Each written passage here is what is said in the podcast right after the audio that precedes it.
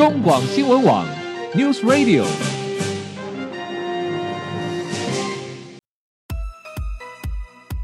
政治大人物，企业 CEO 有何成功的秘诀、制胜的绝招？周日，Mr. Big，请他们说分明。社会重要议题，台湾文化传承，哪些话题最新鲜、最有趣？周日，Mr. Big 带您关心台湾脉动。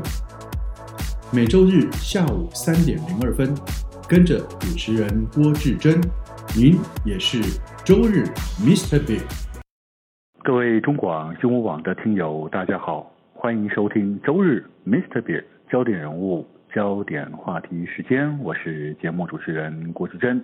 回到节目中，我们继续访问到的是康健杂志的记者谢宜安小姐，宜安你好。主持人好，听众朋友好。好，宜安，恭喜你们！哎呀，你们现在已经快要变成幸福企业了 啊！应该说你们本来就是幸福企业了。就做了这个题目之后呢，呃，老板更愿意呃拨预算给你们做很多很多的呃身心灵健康上面的各种的福利，对不对？对，现在有运动社团的。好棒哦！哈，好，我们就麻烦宜安哦，再进一步深入的帮我们介呃说明一下，这一次你们所做的调查里面到底呃。呈现出什么样的结果？从企业面跟员工面，到底还有什么样的呃，对于职场上面的身心灵健康上面，还有什么样的问题是我们过去所忽略的？我们应该要更重视这些问题呢？是因为我们这次也发现说，其实企业主管在整个推动，就是整个公司能不能够更健康，是扮一个关键角色的。嗯哼。所以这次其实我们有特别去针对说企业的。员工的主管他有没有重视自己的心理健康？哦，就是当主管自己重视的时候，是他才会重视他员工的心理健康。是，没错，没错。如果主管都把自己当成是血汗 劳力付出的话，他怎么会往下关注呢？对，对不对？但是我们就发现说，其实有超过两成的企业主管，他普遍是比较缺乏健康势能的，嗯、就是说他可能在规律运动啊、健康饮食、体重管理等等的，他自己本身是比较没有那么的重视。嗯、那我们也发现说，当主管的健康势能低的时候，嗯，员工的工时真的会比较长。对，因为主管带头加班。对。然后就会整个部门一起加班。对，OK，那员工怎么看呢？员工在整体的他们在这个所谓的职场环境里面，他认为最不满意的，真的就是过劳吗？过超时工作这件事情吗？对，因为其实我们也是整体的问了大家，对于台湾整体健康环境不满意有哪一些？嗯哼，那其实工作过劳是。第二名的，嗯嗯，对，有百分之四十八点九的哦，快过半了哦。对，其实是认为说工作过劳是影响台湾的健康环境一个很重要的原因。那第一名就是空屋，就是大家常常会受到空屋的影响，哦、所以空屋是最多。但是其次就是工作过劳。OK OK，嗯，造成空屋的因素太多了啦哦。对，有的时候不仅仅只是工作环境，有时候还是来自于外部的。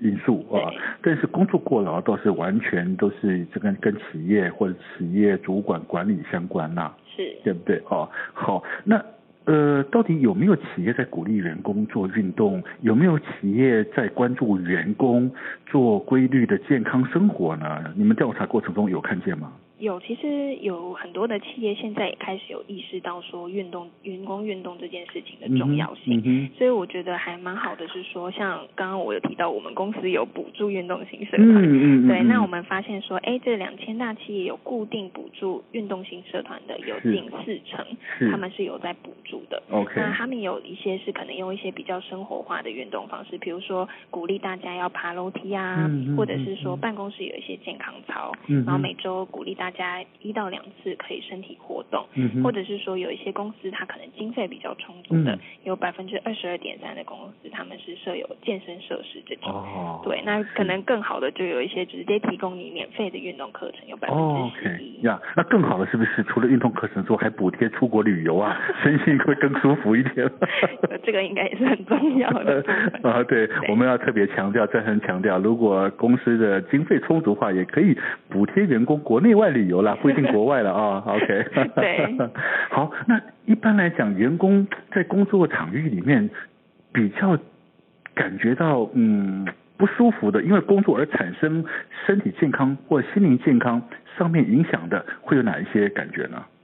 因为其实大部分人会觉得说他会因为工作然后牺牲掉其他活动，其实这是很多的。我们调查的时候发现，有回答这样的上班族是每四个就一个人，嗯他是认为说他经常是为了工作要牺牲掉其他的活动。嗯哼。所以其实这样子在工作上整个身心上面的压力就会比较大。嗯。那我们也发现说，其实，在心理层次的。呃，照顾的话，其实现在的企业做的还是偏比较少的。OK。对，因为我们有发现说，呃，询问有没有提供一些，比如说心理咨询的服务啊，嗯、或者是压力管理计划，嗯、在整个呃比较福利层面，我们发现说可能都不不到两成有提供这些。嗯、那其他的话，可能提供比较多的会是一些像刚刚我们有提到员工旅游这些，公司现在大部分其实都有。或多或少都有提供这样的补助，嗯、让大家去休息。但是很多来自于工作上面的压力，这个其实还是必须要疏解，不然可能没有办法透过。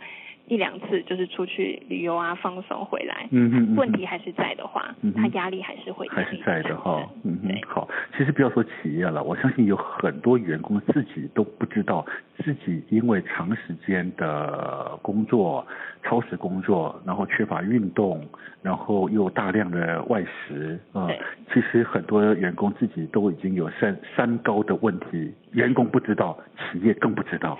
对，其实这个现象我们还蛮担忧的。因为现在虽然现在开始有在推动健检，这个也是呃法律上有规定，就是雇主要帮员工做健检这件事情。是。但是做了以后，他知不知道他的状况？嗯。以及他做了以后，他有没有后续的追踪？了解。对。做归做，做完这是你员工的事。对。啊，企业就不管了。对，但是我们觉得说可以鼓励企业的是，其实做完之后如果没有追踪，真的很可惜。嗯哼。对，如果当我们可以进一步去追踪的时候，才知道说，哎，员工他是不是真的因为可能工作中他是不是有需要一些调整？嗯。那鼓励他做一些呃不不管是刚刚讲的运动啊、饮食调整这些，那他追踪他自己有意识之后，他其实回归健康，然后他当然他在工作上面的表现也会比较好。没错，其实因为哈三高真的是需要被注意，因为呃因为。三高的问题造成很多的员工，其实早就罹患了慢性病，而自己不知道。对。对不对哦？慢性病就是一种很大的隐形杀手了。嗯嗯，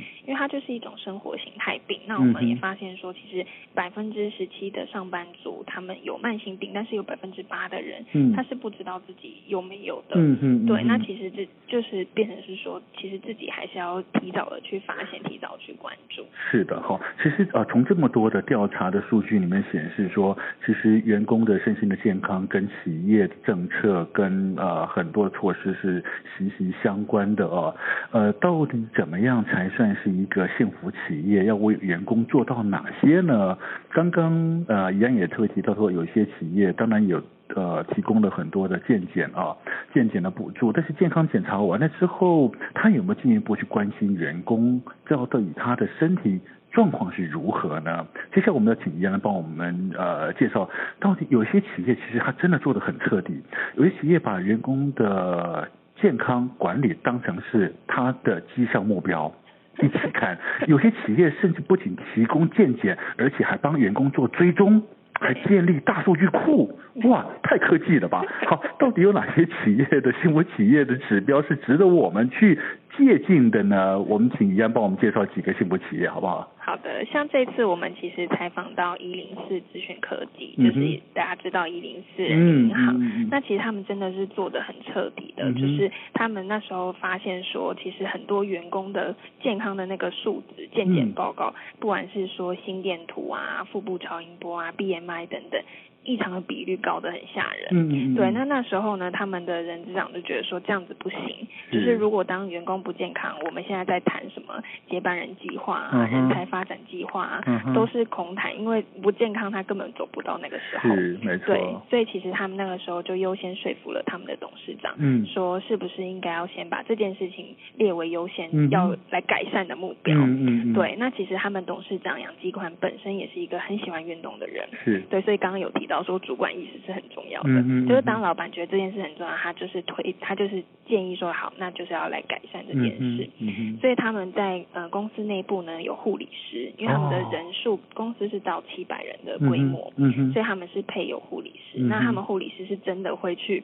追踪大家的健检健康状况的。对，那他就是比如说有异常的时候。他是真的会去找那个员工说，哎，你要到医院复诊，我都帮你挂好好了，连号码都挂好了。对对，他就说我已经挂好，你不能不去。是是是。对，那因为平常你可能就刚刚也讲到个人自己也会有一些借口嘛，就是说啊有点懒啊，不想去啊，感觉还没有不舒服，很严重。嗯对，但是因为他就是都帮你推在后面推着你，那他就不得不去说啊，好了好，那我去做。太好了，把员工的健康当成是命令 下要去这做门诊啊，对不对？对，那其实后来他们这样子推行下来以后，发现说他们确实在健检的异常比率是下降的，嗯，然后他们的离职率也改善了，是，对，因为发现说其实当员工更健康，他身心的状况变好的时候，嗯，他们也会在意说，哎，这个公司感觉是重视我的，嗯，对，不只是在职涯上的发展，嗯，然后在健康上面也是可以得到照顾，嗯，所以他们发现说近三年来的统计，他们离职的比率一直持续的在下降。OK，太好了，这样的企业真的是，当然离职率一定是下降的啊！你叫他走，他也不想走了。对。好，此外呢，还有什么样的轻辅企业呢？另外一个的话是和泰兴业，嗯，对，那其实和泰兴业的话，他们公司的规模大概是近快三百个人左右。Okay, 嗯、那他们很有很有名的那个他们的董事长就是大金空调的这个代理代理。哦，经常出现在电视广告上面啊。对对，苏一中先生。嗯、那其实他自己本身呢，他已经七十八岁了。嗯。对，但是他自己也有运动的习惯。嗯。对，他会觉得说当。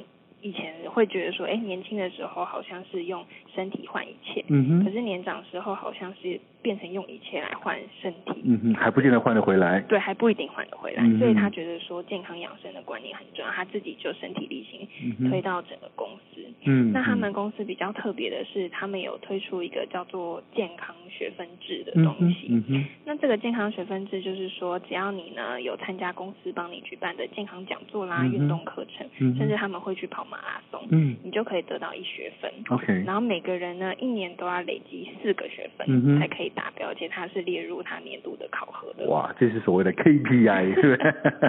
对，它其实就是先用一些软硬兼施的方式，嗯，让大家。愿意说，哎，好，那我可以来动一动。嗯哼。对，那其实一开始当然也会有一些抱怨，嗯，可是后来也是自己也意识到说，健康这件事情真的是无价。嗯。就是慢慢习惯的过程中，他们也发现说，整个 BMI 的指数啊，大家是一直下降的。哦，是是。就是整个身体状况变好了，体指数都变好了，对不对？对。然后请病假的人。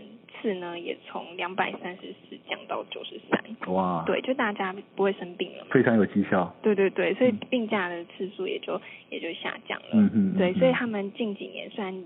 可能大家会觉得说，哎，景气不佳啊，公司很难经营，可是他们的营业额还是一直在创新高。嗯哼，嗯哼，好，其实刚才你提到的，不管是一零四还是和泰兴啊，嗯，都算是一个比较稍微规模的企业，就像七百多人啊，三百多人。对。但是对于小型的中小企小型企业啊，呃，可能就比较不会有资源了，是不是呢？小型企业有办法做到幸福企业吗？嗯，因为我们这次也是觉得说，是不是小型的，好像会觉得没有钱，对，所以他没有办法推动，有困难。嗯、但是就是很开心有看到有一些企业，其实他们用一些自己的方式，嗯，来让大家变得更健康。嗯，像是这一次我们有访问到一个宏文不动产，它是不动产的加盟店，嗯，他们公司其实才六十个人而已，嗯，非常的少。但是他们这间房仲很特别的是，他们不应酬，然后会鼓励跑马拉松。哦，这样子啊。对，然后他们每一天早上。周周一到周四早上的上班打卡方式是九点在公司附近的呃公园集合，开始慢跑。哦，真的，所以他们上班第一天每天一开始的上班的功课是慢跑。对，他们就是从慢跑开始，然后他们的开工典礼是全体员工一起从巴里骑单单车到淡水。哇。对，那其实他们从事防重业的这个创办人呢，他是说他不希望员工或者是自己有借口说。啊，因为我身体不好，是因为我做房仲，嗯哼，所以他觉得金钱跟名利都不值得拿来换健康，嗯嗯，所以他就是在二零一零年开始，他就开始鼓励员工说，哎，我们早上都从慢跑开始。嗯，那当然一开始就会有员工抱怨说，哎，我是来赚钱的啊，不是来跑步，嗯、或者说、嗯、啊我年纪大啦，跑不动，或者是怕晒黑啊、嗯、等等的。对，那他就说没关系，你不跑你就来帮大家加油，就当啦啦队。嗯哼。对，但是后来呢，啦啦队的人越来越少，可是加入跑步的人越来越多。对，所以大家就发现说，其实也意外发现了这个运动的兴趣，然后大家的凝聚力变得很强，向心力变得很强。嗯嗯嗯嗯，不错哦，真的是所有的东西哈，都是那个那个领导者很重要。啊，那个领导者有这个意识，愿意做这样子的投入跟付出的话，相对的这整个企业才会有更高的凝聚力，同时啊，大家一起来从事这样子的运动。让企业变得更幸福，员工变得更健康。好，当如果当企业愿意这样做的时候，当企业的主管愿意这样做的时候，那相对的回过头来，那就是员工自己也应该要主动积极啦。对，对不对？好，但事实上我们知道说，在嗯不同世代啊，不同世代年纪的人在职场中，他们所担任的职务以及所承受的压力，也就会有所不同嘛，对不对？所以因此，呃，我们在谈这个所谓的职场健康啊，如果说从员工这个角度来看，不同世代年纪的职人又该如何在职场中照顾好自己的身体健康呢？对，我们这次有把它分成五十、四十、三十这三个世代来看。嗯嗯。那其实每个世代面对的问题、挑战跟借口是不一样的，嗯、所以我们就是针对说，重点是借口不一样啊。对，对，所以其实我们就是针对说，哎，这三个世代它可以怎么样去针对自己的问题点，它可以怎么样跨出那个第一步。嗯哼。那我们就发现说，可能到五十世代这个年纪的时候，你你的事业可能是到达一个巅峰了，嗯，可是你的健康也亮红灯。就是你很明显的感觉到自己的身体老化了，嗯、不像过去说，哎，可以这样一直拼拼拼。那这时候就是会觉得说，哎，可是这样我努力还来得及吗？嗯哼。那我们这次其实采访了一些五十岁的一些个案，嗯，那他们就是说，像有一个是 Sunrise 阳光活力中心的创办人舒兰，嗯，那他就是说，其实你他问自己同辈五十几岁的朋友们，嗯，他都会说健康最重要，是，但是实际上生活就是排在最后一个，嗯，对，就是不会说的跟实际行动，嗯、对，是有有都两回事对。那他觉得说，其实像我们到中年的时候，生活模式跟观念其实都很固定了，嗯、就很难改变。那这时候你有一点同才的刺激，嗯，比如说你找一个伴，嗯，找你的好朋友，嗯、开始有伴同行，是五十岁开始运动一个很重要的关键，是是，对，因为有伴，大家会彼此的督促，嗯，就不会找很多借口说啊，我今天不行啊，不能来运动，嗯嗯，那你也多了一个聊天的话题，嗯，大家其实就是感情会更好，嗯嗯嗯嗯，没错，所以这时候要找到一个是让自己运动的动力，对，对不对？哈，嗯哼，好，五十岁需要伴。好，那四十岁呢？四十岁的话，其实就是状况，可能说你在公司上，就是你已经是一个中中高阶主管，嗯，那你的工作压力是很大的，嗯，但是同时间你在家庭上面压力也会很大，嗯，就是说你可能下面要照顾小孩，嗯，小孩还没有长大，是，那上的话你又有爸妈。对，你肯定也要照顾爸妈，嗯，所以是一种就是人生爆炸期的感觉，就觉得说，哎，好多颗球在手上哦，嗯，可是我每一颗都不能掉下去，嗯，那这时候我要怎么样顾健康？嗯，对，那其实我们就发现说，在这个时候呢，他一方面他需要时间，他也是反映出他的这个无力感。那我们在这个次的采访里面，有一位四十岁，他是在云门教室担任专案经理的美秀，嗯，那他就说，他其实后来发现说，要善用另一半的。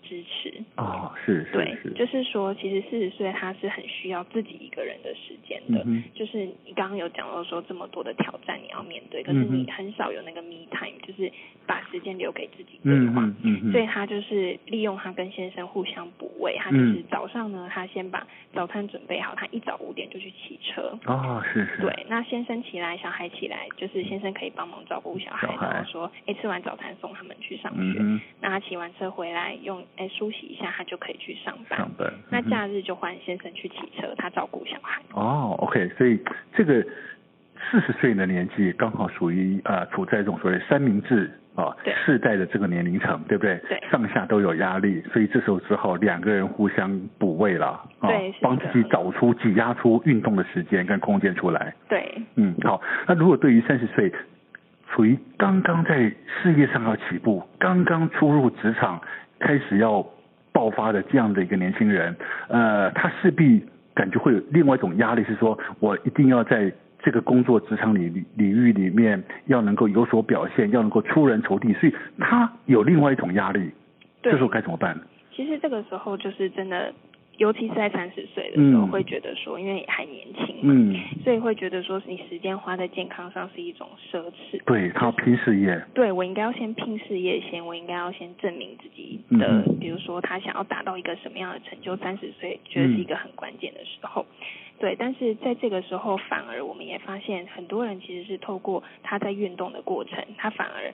借此突破了他自己，而且他在事业事业上的表现，反而是更好的。嗯哼，因为这次呃，我们这次有采访一位是知名的布洛克御姐爱，嗯、那他御姐他就是分享说，他其实以前就是一个工作非常拼的人，嗯嗯，那直到三十三十多岁的时候，他自己发现说，哎，身体出了一点状况，他被确诊出来是子宫颈癌前的病变，嗯嗯，就还不到是癌症，可是已经是。有一个警讯说，你如果再不好好照顾自己的健康，很可能就会踏入。他就会觉得说，哎，怎么可能？好像健康其实跟年龄不完全成正比，是是不代表说我年轻我就一定是健康。嗯嗯，所以他说，他觉得三十岁后的女生其实并不是在。继续拼说脸好不好看，嗯，而是说你是不是能够代表一种精神，是你在透过运动的过程，你一方面照顾健康，嗯哼，二方面他也觉得让自己的事业是更有自信，因为他敢去面对他不擅长的东西，因为他很讨厌运动，OK，可是他敢去面对不擅长的东西，同样运用在事业上，嗯，他也跨出了很多的舒适圈，是挑战了很多不同的事业，嗯哼，OK，好，其实不管再怎么样不喜欢运动，其实哈人都是这样子，当你遇到那个真正的生命关口的时候，那再怎么样都会运动起来了。对，好，但是我们总不希望等到那个时候再来运动，是，对不对？所以对于健康这件事情，对于运动这件事情是绝对不分年龄的，绝对不是五十、四十、三十这样子的区分法。当然也绝对不是企业员工这样的区分法。我们不能够等待企业帮我们规划好我们的身心健康，一定是要靠自己，对，对不对？有唯有靠自己。意识到我们重视自己的身体健康，我们保持经常性的运动，其实才能够让自己的身心灵得到最好的平衡、最好的状态。好，当然我们也希望企业主能够关注到这一点，也希望越来越多的企业能够加入幸福企业的行业。OK，当然，鉴于时间关系，我们非常高兴邀请到的是康健杂志的记者谢宜安小姐，谢谢你，怡安。谢谢。OK，好，各位听众朋友，休息一下，待会回到节目中，我们将进行生活医疗大小事健康单元。